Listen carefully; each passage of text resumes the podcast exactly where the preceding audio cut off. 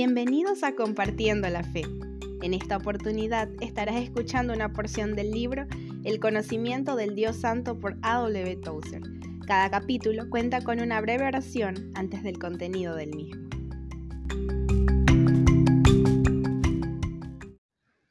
Capítulo 15. Dios es fiel. Oremos. Es bueno darte gracias y cantar alabanzas a tu nombre, oh Altísimo mostrar por la mañana tu misericordia y tu fidelidad cada noche. Así como tu Hijo, mientras estuvo en la tierra, te fue leal a ti, su Padre Celestial,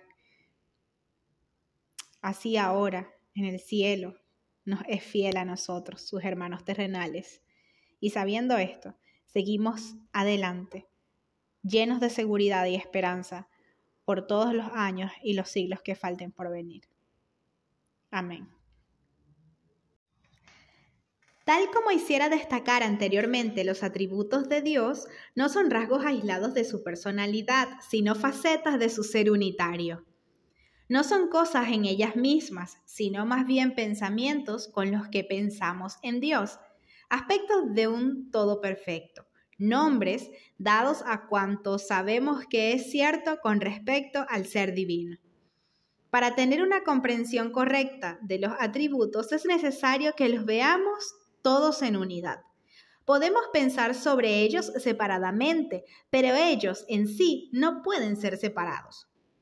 Es imposible que todos los atributos asignados a Dios difieran entre sí en la realidad, por razón de la simplicidad perfecta de Dios, aunque nosotros usemos diferentes formas, palabras diversas sobre Dios dice Nicolás de Cusa.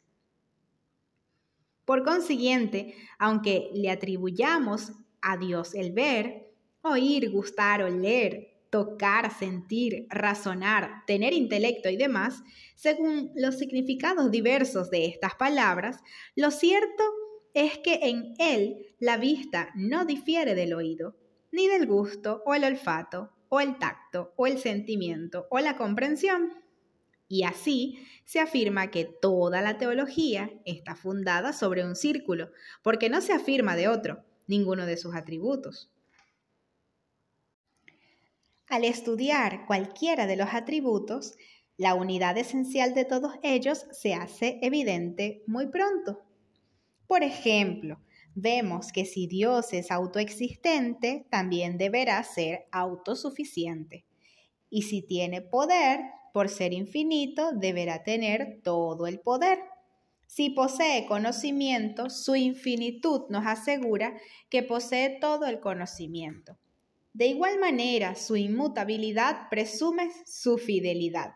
Si Él no cambia, se sigue de aquí que no puede dejar de ser fiel, puesto que eso le exigiría un cambio. Todo fallo dentro de la personalidad divina sería un argumento a favor de su imperfección, y al ser Dios perfecto, no podría tener lugar.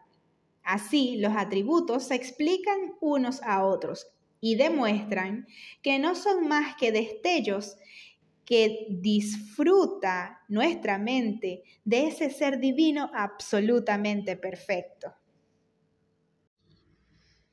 Todos los actos de Dios están en perfecto acuerdo con todos sus atributos. Ningún atributo contradice a otro, sino que todos armonizan entre sí y se unen en el infinito abismo del ser divino. Todo cuanto Dios hace está de acuerdo con todo cuanto Dios es. Y ser y hacer son la misma cosa en Él. La imagen familiar de un Dios frecuentemente dividido entre su justicia y su misericordia es totalmente falsa con respecto a su realidad. Pensar que Dios se inclina primero hacia uno de sus atributos y después hacia otro es imaginarse a un Dios inseguro de sí mismo, frustrado y emocionalmente inestable, lo cual, por supuesto, equivale a decir que aquel en el que estamos pensando no es el Dios verdadero en absoluto, sino un débil reflejo mental de Él, malamente fuera de foco. Dios, por ser quien es, no puede dejar de ser lo que es y siendo lo que es, no puede actuar en desacuerdo con su propia personalidad. Él es fiel e inmutable al mismo tiempo, de manera que todas sus palabras y todos sus actos tienen que ser fieles y deben seguir siéndolos. Los hombres se vuelven infieles movidos por sus apetitos, por el temor, por la debilidad, por la falta de interés o por alguna fuerte influencia procedente del exterior. Es obvio que ninguna de esas fuerzas puede afectar a Dios de modo alguno. Él es su propia razón para todo cuanto es y hace. No se le puede obligar desde afuera, sino que siempre habla y actúa desde dentro de sí mismo por su propia voluntad soberana como le place. Creo que se podría demostrar que casi todas las herejías que han afligido a la Iglesia a lo largo de los años han surgido de una creencia de cosas inciertas sobre Dios o de un exceso de énfasis sobre ciertas cosas verdaderas que ha llegado a oscurecer otras cosas igualmente verdaderas. Engrandecer cualquier atributo al mismo tiempo que se excluye otro equivale a caminar derechamente hacia uno de los tenebrosos pantanos de la teología. Y sin embargo, estamos constantemente tentados a hacer precisamente esto.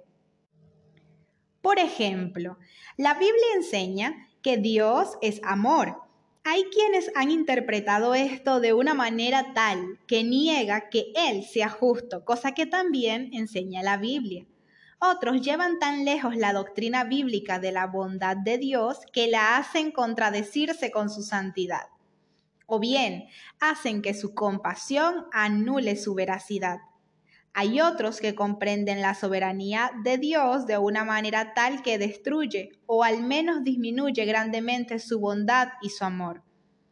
Solo podremos tener un concepto correcto de la verdad si nos atrevemos a creer todo cuanto Dios ha dicho acerca de sí mismo.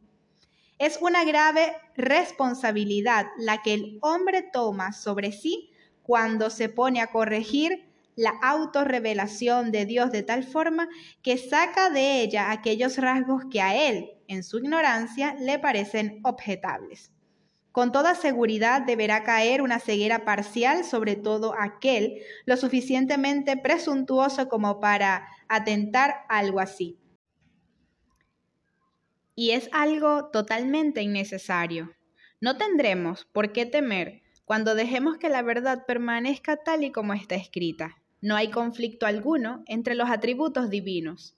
El ser de Dios es unitario él no puede dividirse a sí mismo y actuar en un momento dado impulsado por uno de esos atributos, mientras los demás permanecen inactivos.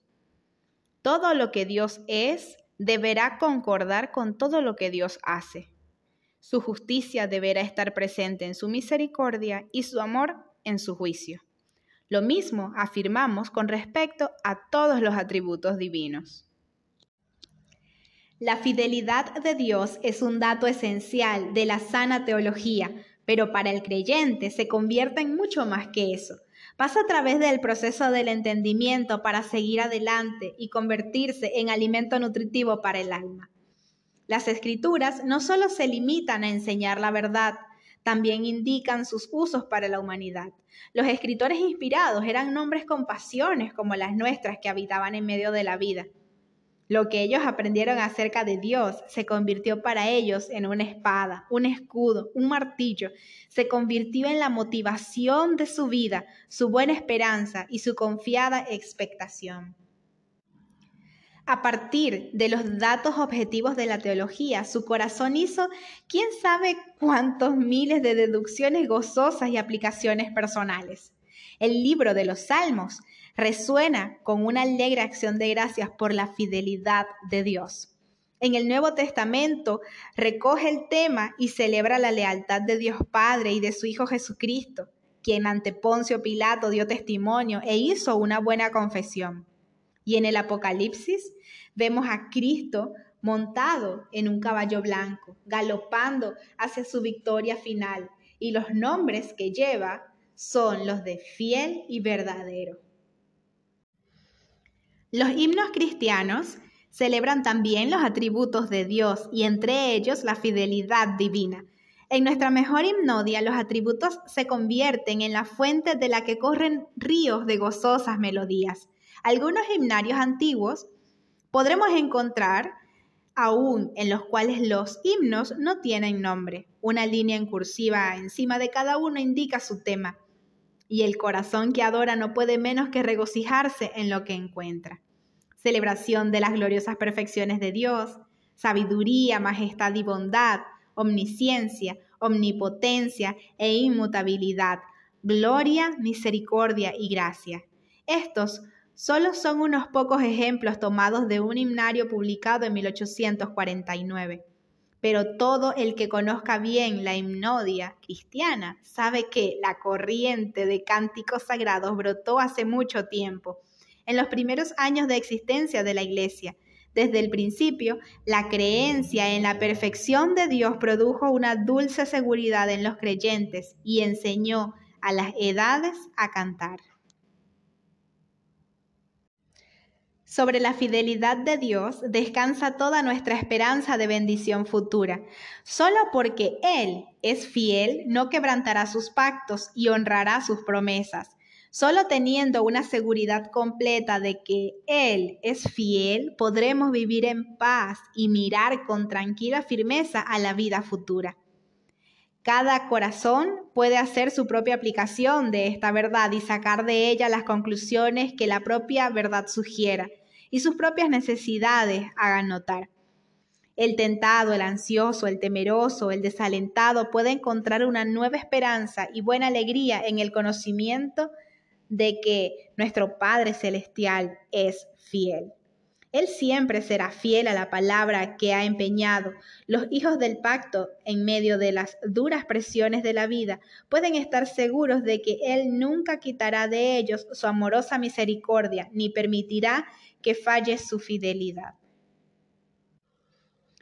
Feliz el hombre cuyas esperanzas descansan en el Dios de Israel.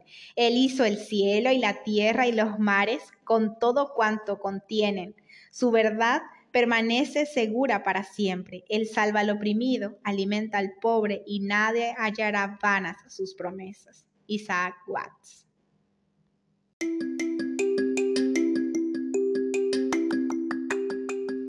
Estuviste escuchando una porción del conocimiento del Dios Santo por A. W. Tozer.